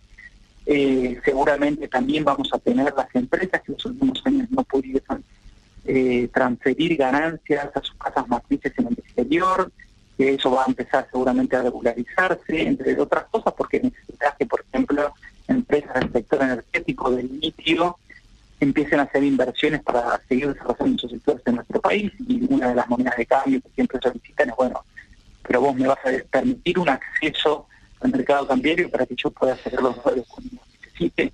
Entonces me parece que tenemos ciertas demandas que hasta ahora estaban frenadas, que va a haber que empezar a atender y parte de eso va a tener que estar compensado con este aumento o esta regularización de, las exportaciones el año entrante. Mm. Claudio, la última eh, pregunta antes de, de, de, despedirte, te agradezco muchísimo por, tu tiempo hasta ahora, es eh, la vinculada con bueno, el ajuste fiscal que profesa Milei. En un momento en la campaña llegamos a escuchar que se ha hablado de un 15% de recorte para bueno, intentar terminar con el déficit y lograr al menos el, superávit, por más pequeño que fuera, al menos para el primer año de gobierno. Eh, quiero ir directamente a este punto. ¿Consideras que es factible ejecutar un ajuste del 5% como el que auguró mi ley en el día de ayer? Bueno, es un ajuste muy fuerte, eh, es un ajuste muy grande. Recordemos que el gasto del Estado Nacional es de alrededor de 19 puntos del PIB, así que sería bajar en un año un cuarto casi de, del gasto público, ¿no? Me parece que eso ya da cuenta de, de la, del, importante shock que eso generaría. Al mismo tiempo, para hacer un ajuste de esa magnitud, obviamente no son solo las partidas que uno podría tratar de pensar las que se refiere cuando dice, bueno, la casta, ¿no? Puede ser gastos relacionados con el funcionamiento del Estado, de los funcionarios públicos, etcétera, sino que también va a tener que tocar gastos, por ejemplo, en las jubilaciones, en los planes sociales, y, y, la gran pregunta es, bueno, en un contexto de aceleración inflacionaria, ¿cómo se complementa eso para evitar que tengamos aumentos en los niveles de pobreza? De todas formas, ayer su asunción dijo que en los próximos meses iba a aumentar la pobreza, iba a aumentar el desempleo, iba a caer el salario real. Así que bueno, parecería que ese es el escenario que él está describiendo, ese escenario tan duro para los próximos meses. Veremos también a la sociedad hasta cuánto está dispuesta a acompañar para este plan de, de, estabilización que propone el nuevo gobierno. Claudio, muchísimas gracias por este ratito y por todo el recorrido que hemos eh, trazado juntos. Te agradezco mucho por tu, por tu visión, por brindarnos tu opinión y sobre todo por tu tiempo. Te mando un abrazo. Un gusto muy grande. Hasta luego. Ten buen día. Claudio Caprarulo, economista, lo escuchaste acá en Cara Seca. Cara Seca en Concepto FM 95.5.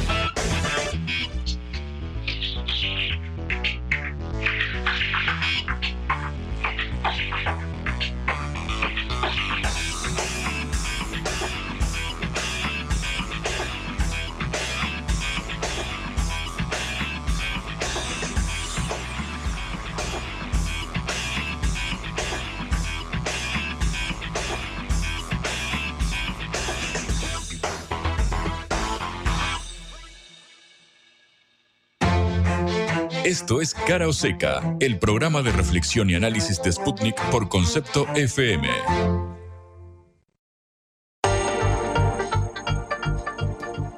24 minutos pasan de las 12 del mediodía, seguimos en vivo en Cara Oseca. Vamos a hablar ahora con un dirigente que ustedes conocen, Martín Yesa, diputado nacional de Juntos por el Cambio, electo en la lista de Patricia Burrich. Recordarán en la interna de aquel momento contra Horacio Rodríguez Larreta, fue intendente de eh, Pinamar y ahora tiene la gentileza de atendernos. Martín, buenas tardes, ¿cómo estás? Juan Leman te saluda acá en Cara Oseca. ¿Qué tal? Buenas tardes, Juan. Un cariño a todos los que nos escuchan. Muchas gracias. Eh, Martín, en primer lugar quiero preguntarte qué, qué lectura haces, cómo te encontró el discurso de Milei de ayer, eh, bueno, ahí a la, tras la Asamblea eh, Legislativa, porque bueno, habló eh, frente a las escalinatas del Congreso y no en el recinto, pero bueno, imagino que lo escuchaste. ¿Qué opinión te merece? Bueno, es atípico escuchar un presidente electo con un discurso crudo sobre el diagnóstico de la realidad, pero para no, para no hacernos los despistados, también es cierto que el resultado electoral que se ha visto en la Argentina, una Argentina que tenía dos coaliciones fuertes con los partidos más tradicionales de la Argentina, eh, perdieron contra, perdimos contra una fuerza nueva que le prometió a la gente discutir el tamaño del Estado, reducirlo drásticamente y, y pasar a un paradigma distinto de vida social. Y el presidente en ese sentido fue, fue coherente con eso Así que la verdad que lo vi, lo, vi bien, lo vi coherente y entiendo que sacando a él y a cualquiera, la profunda crisis que tiene la Argentina hace que nadie pueda solo. Digamos, lo que pienso es que si, si lo dejamos solo, no podría, pero nadie podría. Entonces creo que todas las personas que entendemos que la crisis es profunda y que el deber moral de, de todas las personas que tenemos poder de decisión es dar el mejor esfuerzo de nosotros, y es mi caso, para, para discutir, para discutir cada una de las leyes que sean necesarias discutir, para reformar el Estado, para que el talento reprimido que hay en la Argentina, el talento económico reprimido que hay en la Argentina, se libere, porque hace 14 años que nuestro país no crece económicamente, el salario está en su peor momento en 30 años, y eso nos llama a tener que, pensar. Incluso Juan te diría, una pregunta previa es si el problema de la Argentina en los últimos años ha sido han sido las personas o ha sido el diseño del sistema. Bueno, mi ley ha ganado y yo acá coincido con este diagnóstico que, que yo creo que la Argentina tiene un problema de diseño del sistema institucional que tiene que ser discutido. Después discutiremos la profundidad de las reformas que se tienen que hacer, como también la secuencia de las reformas que se tienen que hacer, ¿no? Eh, y eso también va a ser parte del desafío que tendrá él para construir consensos con los que no somos de su propio partido político. Sabés que ayer eh, Martín hablaba eh, con eh, diputados de, de- de- del, del bloque, bueno, ahora el interbloque, ya, no existe más el interbloque de Juntos por el Cambio, en un ratito me quiero meter en ese capítulo, pero bueno, con legisladores de, de lo que antes conocíamos como Juntos por el Cambio, del PRO, de la UCR, y me decían, la verdad es que sí, estamos de brazos abiertos para acompañar las eh, iniciativas, o al menos esta, por ejemplo, la ley ómnibus de la que tanto se habla. Quiero preguntarte si vos eh, integrás eh, ese, ese grupo de legisladores dispuestos a dar su voto para acompañar las primeras medidas del gobierno. A ver, si la ley ómnibus es como grafican los medios, te diría que lo que me preocupa es eh, que haya leyes con distintos niveles de jerarquía. Por ejemplo, una cosa sería una ley que establece una mayor agilización para que las empresas que quieren exportar puedan habilitarse para exportar, en vez de en un procedimiento de dos años y medio, hacerlo en seis meses, por decirte. Sí, lo voto mañana. Ahora, eh, la ley de pesca, por ejemplo, en la Argentina, es una regulación demasiado compleja, con implicancias geopolíticas, que afecta a la defensa de nuestro país y por lo tanto ahí también va a depender la velocidad. Entonces, habrá proyectos que saldrán más rápido en función de la prioridad y de la, comple- y, y de la complejidad que tengan, pero a la misma vez habrá que ver, digo, si hay proyectos más complejos que requieren construcción de consensos, estudiar, escuchar a especialistas de distintas ramas, bueno, naturalmente, digo, temas estratégicos y geopolíticos para nuestro país. Eh, minería, petróleo, pesca, campo, son cuatro temas demasiado grandes y si lo vamos a poner en una en una misma bolsa con temas que quizás tienen menor complejidad jurídica, bueno, algunas cosas se trabarán, por eso digo, habrá que ver qué es finalmente esta ley ómnibus o si es una batería de proyectos, si tienen un semáforo de prioridades. Te diría que sería algo que le preguntaría también, ¿no? Si me estás mandando 1.500 leyes, te- lo primero que te diría es, bueno, mándame cuáles son las prioritarias para vos, ¿no? Para ver cuáles, cuáles hay que acelerar cuanto antes. Y por supuesto lo digo hasta por un tema de, del tiempo físico, Juan. Digamos, eh, siempre que pretenda, yo pienso estar y dedicarme full a esto, eh, pero sencillamente eh, vas a tener un tiempo físico también para poder eh, leer, acceder, leer, estudiar y escuchar a distintos especialistas. Pero sí, sí, hay una predisposición.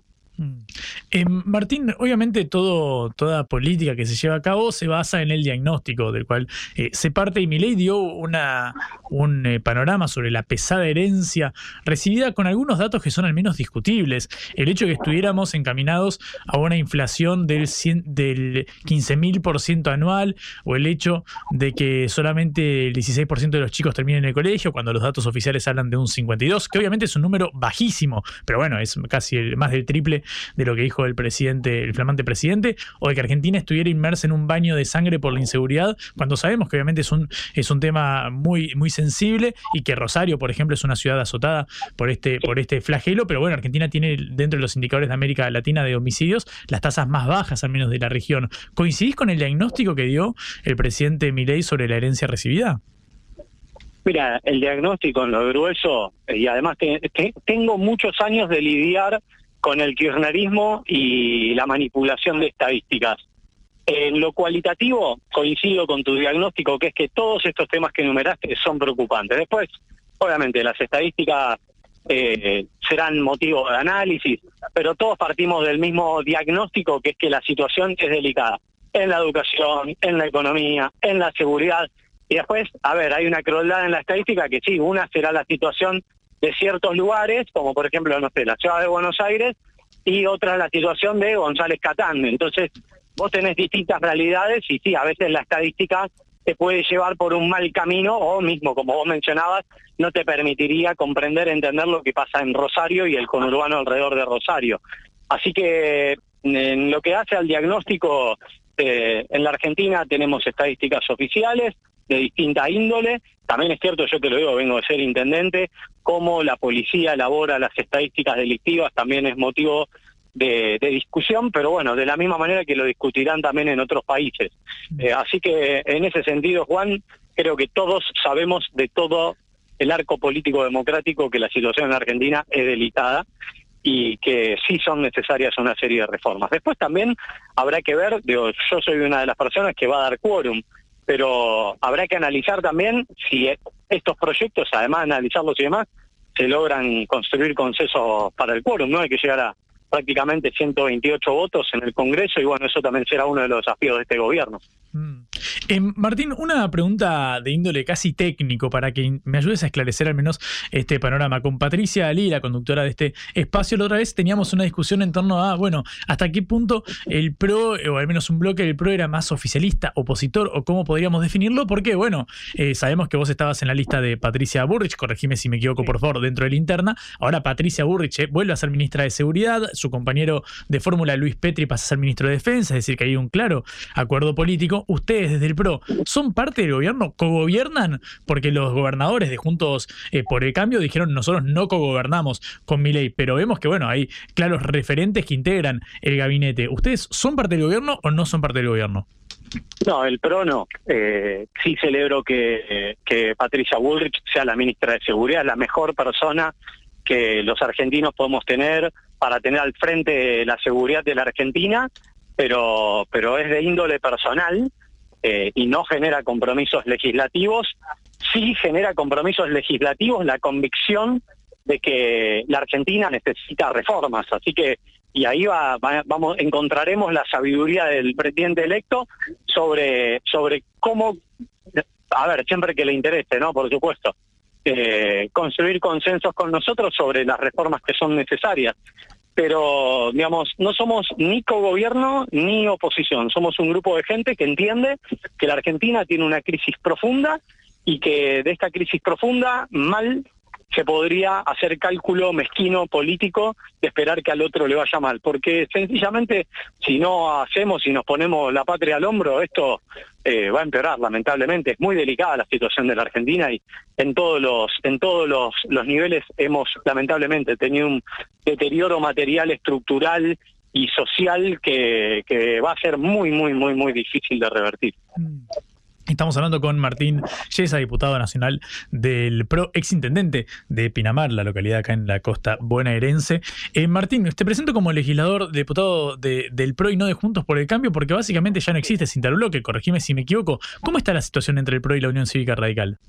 No, muy buena. De hecho, mira, yo con particularmente tengo una muy buena relación con todos, pero es cierto que es otro partido político y, y bueno, vos ya que me preguntabas recién técnicamente sobre of- oficialismo, cogobierno, oposición, Juntos por el Cambio existen los lugares en donde se ha ganado, en donde se ha ganado, y es lógico, luego de los resultados, luego de los últimos dos años, que en algún punto eh, reseteemos la relación entre los distintos integrantes que constituimos la coalición, que nos llevó incluso a gobernar la Argentina entre 2015 y 2019, pero que es evidente a la luz de los resultados que para una parte de la sociedad y evidentemente entre nosotros mismos había cosas que, que eran necesarias discutir y muchas veces se subestima, o sea, estamos hablando de esto, pero eh, no es que había diferencias entre los partidos políticos. Vos sabés bien, Juan, que también había diferencias dentro del propio PRO, como hay diferencias dentro del propio radicalismo.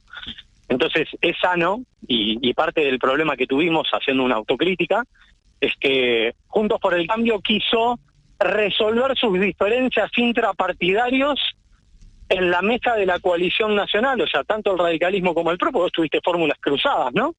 Eh, y eso evidentemente no ha sido sano y la, sociedad no, no lo evaluó positivamente de manera mayoritaria. Por lo tanto, creo que hay un proceso inevitable de saneamiento y mejora tanto del PRO como del radicalismo, yo hablo de mi propio partido político, y me parece que es algo necesario como le pasará al peronismo kirchnerismo, ¿no? En donde es evidente que los gobernadores peronistas tienen una posición, eh, el kirchnerismo más ortodoxo tiene una posición distinta a la de ellos, y el masismo, si querés, también, distintas miradas del mundo, distintas ubicaciones geopolíticas, ¿no? Unos con Irán, otros con Occidente. Entonces, eh, estas diferencias son eh, propias de los gobiernos de coalición y de los diseños coalicionales. Y en el caso nuestro, que que hemos comprobado que no nos había dado buen resultado este diseño, me parece que estamos en un proceso necesario. Mm. Bueno, está claro, Martín, es, es cierto lo que decís. eh, si algo ha tenido el Frente de Todos, eh, Unión por la Patria, es el cúmulo de internas que ha surcado a los cuatro años de oficialismo. Esto que decías vos, estas trincheras de Alberto Fernández por un lado, de Cristina Fernández de Kirchner. Hay que acostumbrarse, hay que acostumbrarse. Parte de la dinámica de las coaliciones también es esa. También es esa. O sea, la pretensión de que, de que grandes grupos de personas sean homogéneos, que todos piensen lo mismo, va contra marcha del siglo XXI. Así que parte del talento de los líderes en el mediano y largo plazo va a ser saber encontrar puntos en común para, para poder avanzar en esta complejidad de que sí, hay distintas personas con distintos orígenes en los mismos partidos políticos que capaz en, no sé, en 1950 había una noción de verticalidad en la sociedad que hoy ya no existe, pero no existe en ningún ámbito de la vida. Vos te pasarás en la radio, en tu propia casa, ¿no? Eh, esto aplica también a la vida democrática y al diseño de la política. Por lo tanto, a mí no me da miedo. Lo que sí creo que es necesario diseñar reglas, formas. Por eso Mira, hay un autor americano que se llama John Dewey que dice que para construir un vigor democrático, es decir, para que la democracia sea vigorosa, sea fuerte, también hacen falta modales democráticos.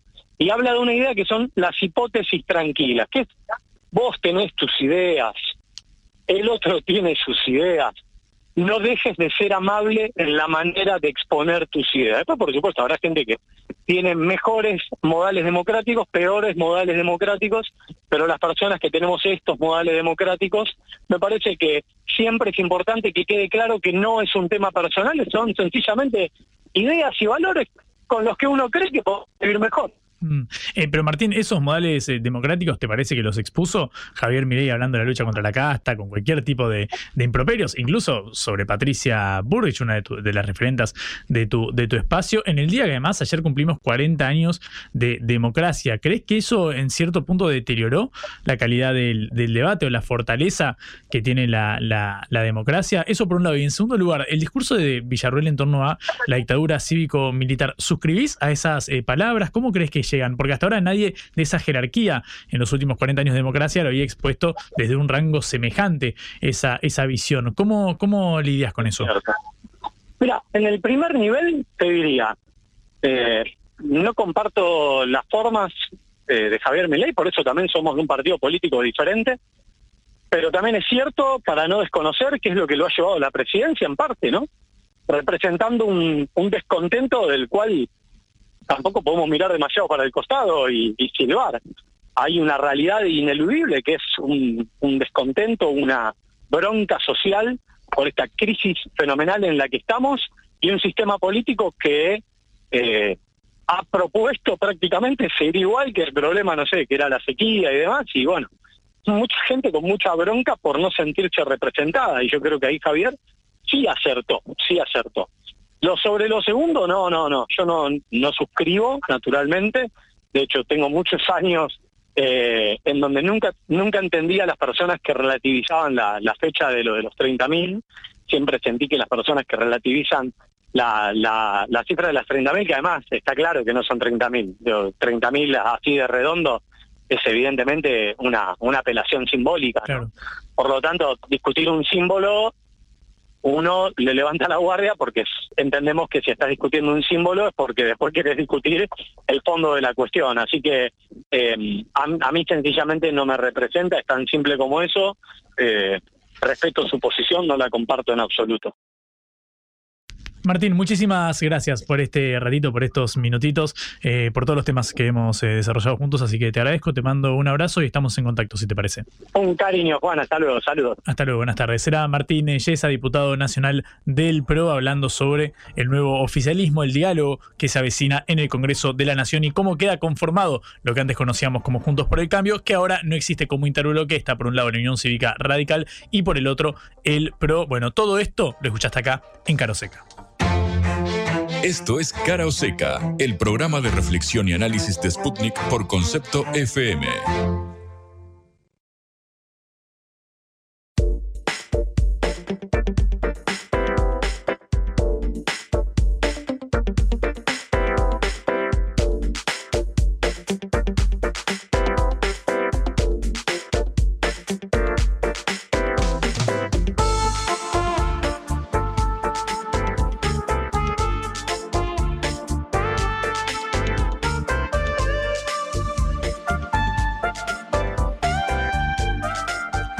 Bien, 18 eh, minutos nos separan de la una de la tarde. Último tramo, recta final de cara o seca. Estamos repasando todo lo que supone la asunción de Javier Milei en términos políticos del diálogo parlamentario, como hablábamos recién con Martín Yesa, también por supuesto en torno a los anuncios económicos, porque claro, esto se espera para mañana, según confirmó el flamante vocero presidencial Manuel Adorni, hoy por la mañana lo escuchábamos a vivo en la conferencia de prensa desde allá, desde la Casa eh, Rosada, desde la sede de gobierno, y claro, hoy con la noticia de que el Banco Central recrudece o endurece el cepo y las eh, restricciones para el acceso al eh, tipo de cambio eh, oficial, al menos en el mercado único y libre de cambios. El famoso MULC, si alguna vez lo has escuchado nombrar de esta manera. En el plano internacional, también contábamos que Argentina firma hoy el ingreso a la OCDE, la Organización para la Cooperación y el Desarrollo Económico. Es algo que eh, bueno, sabemos que debe ser aprobado luego por los miembros de eh, la propia entidad. Eh, así que bueno, en unos minutos nada más estaremos volviendo sobre ese tema, pero ahora tenemos que pasar a otro capítulo de la agenda internacional que es lo que sucede en eh, Guatemala. El Ministerio Público del eh, país pidió anular las elecciones en las que había triunfado Bernardo Arevalo, que es perteneciente al movimiento Semilla, por bueno, presuntas irregularidades en las actas electorales que, según dice el Ministerio Público, no se habrían adecuado los formatos que requiere el Tribunal Supremo Electoral. Nosotros venimos de un año electoral, así que estamos familiarizados con todos estos términos. Bueno, a pesar de esto, la decisión la tiene el Tribunal eh, Supremo y particularmente su titular, Blanca Alfaro, que dijo que los resultados son inalterables, es decir, eh, a contramano de la solicitud del Ministerio Público del eh, país. Bueno, en este marco, el secretario general de la OEA, Luis Almagro, a quien también conocemos, denunció que se trata de un intento de golpe de Estado y le pidió al actual presidente, Alejandro Giamatei, que tomara decisiones contra los perpetradores del Ministerio Público. Bueno, esta es la tensión que estamos viendo en eh, Guatemala. Vamos a eh, charlar justamente sobre esto con María José España, que es colega periodista ahí en Guatemala y tiene la gentileza de atendernos. María José, ¿cómo estás? Muy buenas tardes, muchas gracias por recibirnos acá en Caro Seca. Juan Leman te saluda. Hola, ¿qué tal? Buenas tardes, Juan. Mucho gusto. Eh, aquí estamos en Guatemala esperando, eh, viendo cómo este proceso de transición se vuelve eterno con todas las acciones que tú ya mencionaste que está haciendo el Ministerio Público. Mm. Eh, María José, obviamente ya estamos acá en, Buenos Aires, nos puede quedar algo distante lo que sucede ahí, así que en primer lugar, por favor, con total libertad, corregí si te parece lo que yo he dicho. ¿Está bien ese panorama? ¿Qué podés aportar desde ahí? Sí, así es. El Ministerio Público eh, la semana pasada eh, dijo que a consideración de ellos eh, solicitaban que se anularan las elecciones por un caso de corrupción que ellos vienen arrastrando desde hace varios meses en contra del movimiento Semilla y en contra de de Bernardo eh, Arevalo, el, presidente electo, para que no tome posesión el próximo 14 de enero. Eh, ya lo han intentado de diferentes días en varias ocasiones eh, y esta acción de la semana pasada ha sido como la más clarificadora que nos hace ver de los intentos de golpe de Estado y, de las intenciones del Ministerio Público y, grupo de de personajes políticos que no quieren que haya una transición de gobierno. Eh, pero sí hay que aclarar que una cosa es lo que el Ministerio Público pida y otra cosa es lo que vaya a suceder. tú mencionaste el Tribunal Supremo Electoral, la presidenta dijo que ya no se puede eh, alterar los resultados electorales.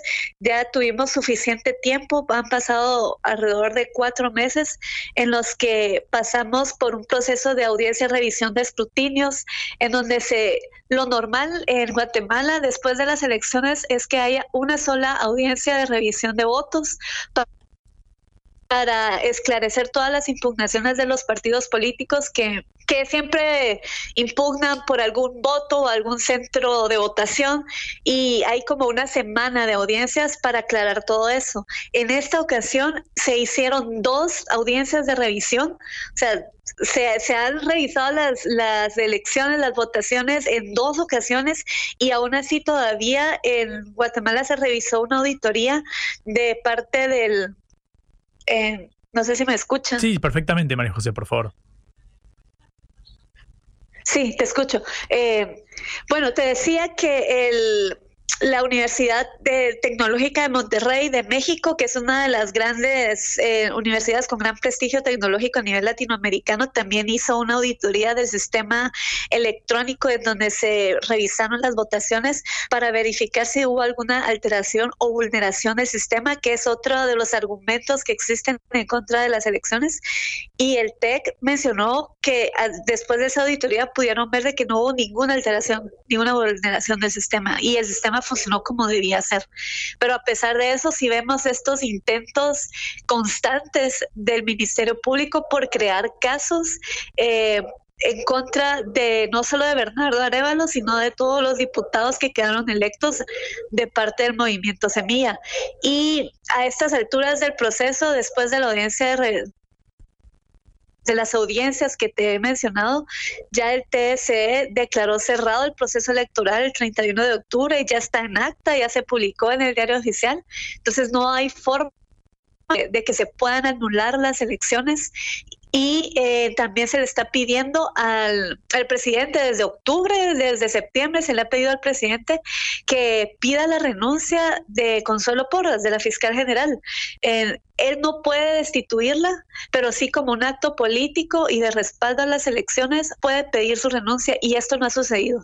Mm. Em, estamos hablando con María José España, eh, periodista de Guatemala. Em, María José, quiero preguntarte entonces para pasar en limpio, la tensión aquí, aquí estaría montada entre el Ministerio Público de la, de la Nación que pide anular las elecciones y el Tribunal Supremo que, bueno, encabezado por Blanca Alfaro, dice que estos resultados son eh, inalterables. Quiero preguntarte cómo está el, contexto eh, social, el contexto político ahí. ¿Está, ¿Es tan encarnizada la disputa, eh, digamos, dentro de la sociedad como parece reflejarse dentro de la justicia? ¿Está dividida en ese plano de la sociedad? ¿Cómo estás viendo ese panorama? Pues mira, eh, después de todo lo que ha pasado desde agosto a la fecha, eh, la población ya está cansada de estos embates. Ya eh, sí ha resistido, los pueblos indígenas siguen resistiendo. Desde el 2 de octubre hicieron un plantón, están haciendo un plantón en las afueras del Ministerio Público, en la sede. hubo varias semanas en que las carreteras del país estuvieron bloqueadas pues esto también desgastó un poco a la población y dividió eh, eh, la opinión pública.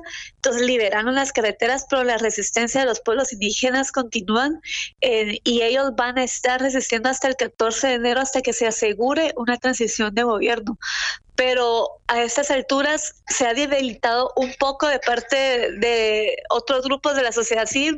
Los pueblos indígenas son los que más han resistido, eh, los pueblos mestizo y ladinos, eh, el capitalino ya está cansado y, y no sabemos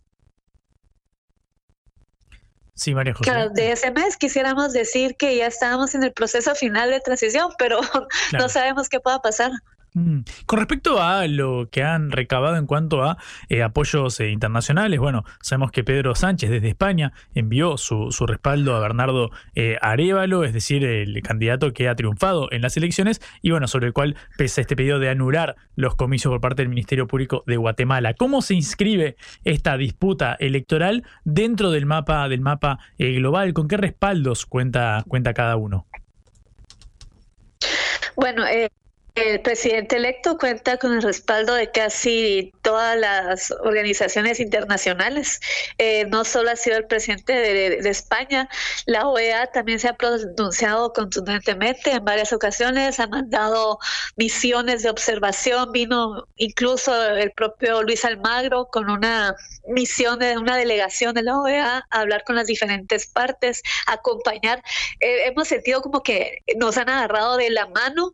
Eh, para asegurar que el proceso de transición perdón, se lleve a cabo pero aún así pues continúan estos embates. Eh, de Estados Unidos también hace unas semanas eh, declaró eh, a Miguel Martínez, que es la pareja sentimental del presidente Alejandro Yamatei, que se cree que también es una de las personas que está detrás de estos intentos de golpes, eh, lo puso dentro de la lista Magnitsky, que es una lista que el Departamento de Estado eh, inactiva todas las propiedades y, congela todos los activos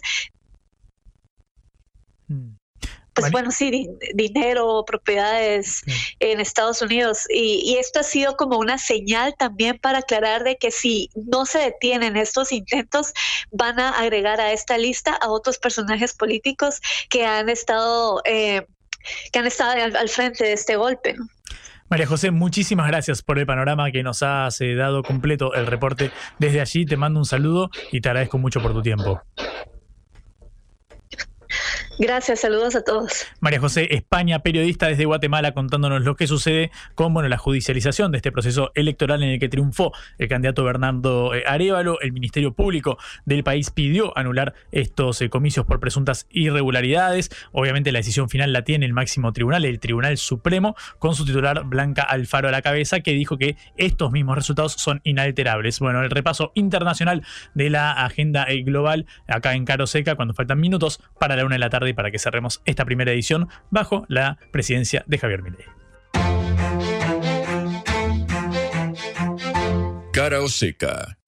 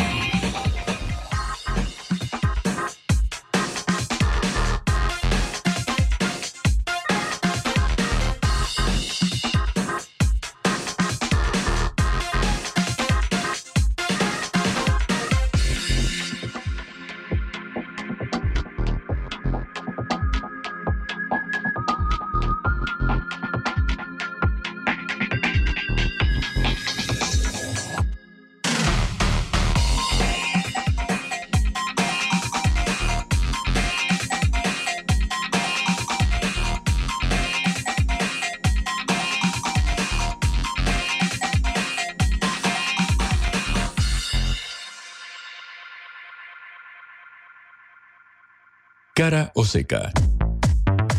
Te contamos lo que otros callan.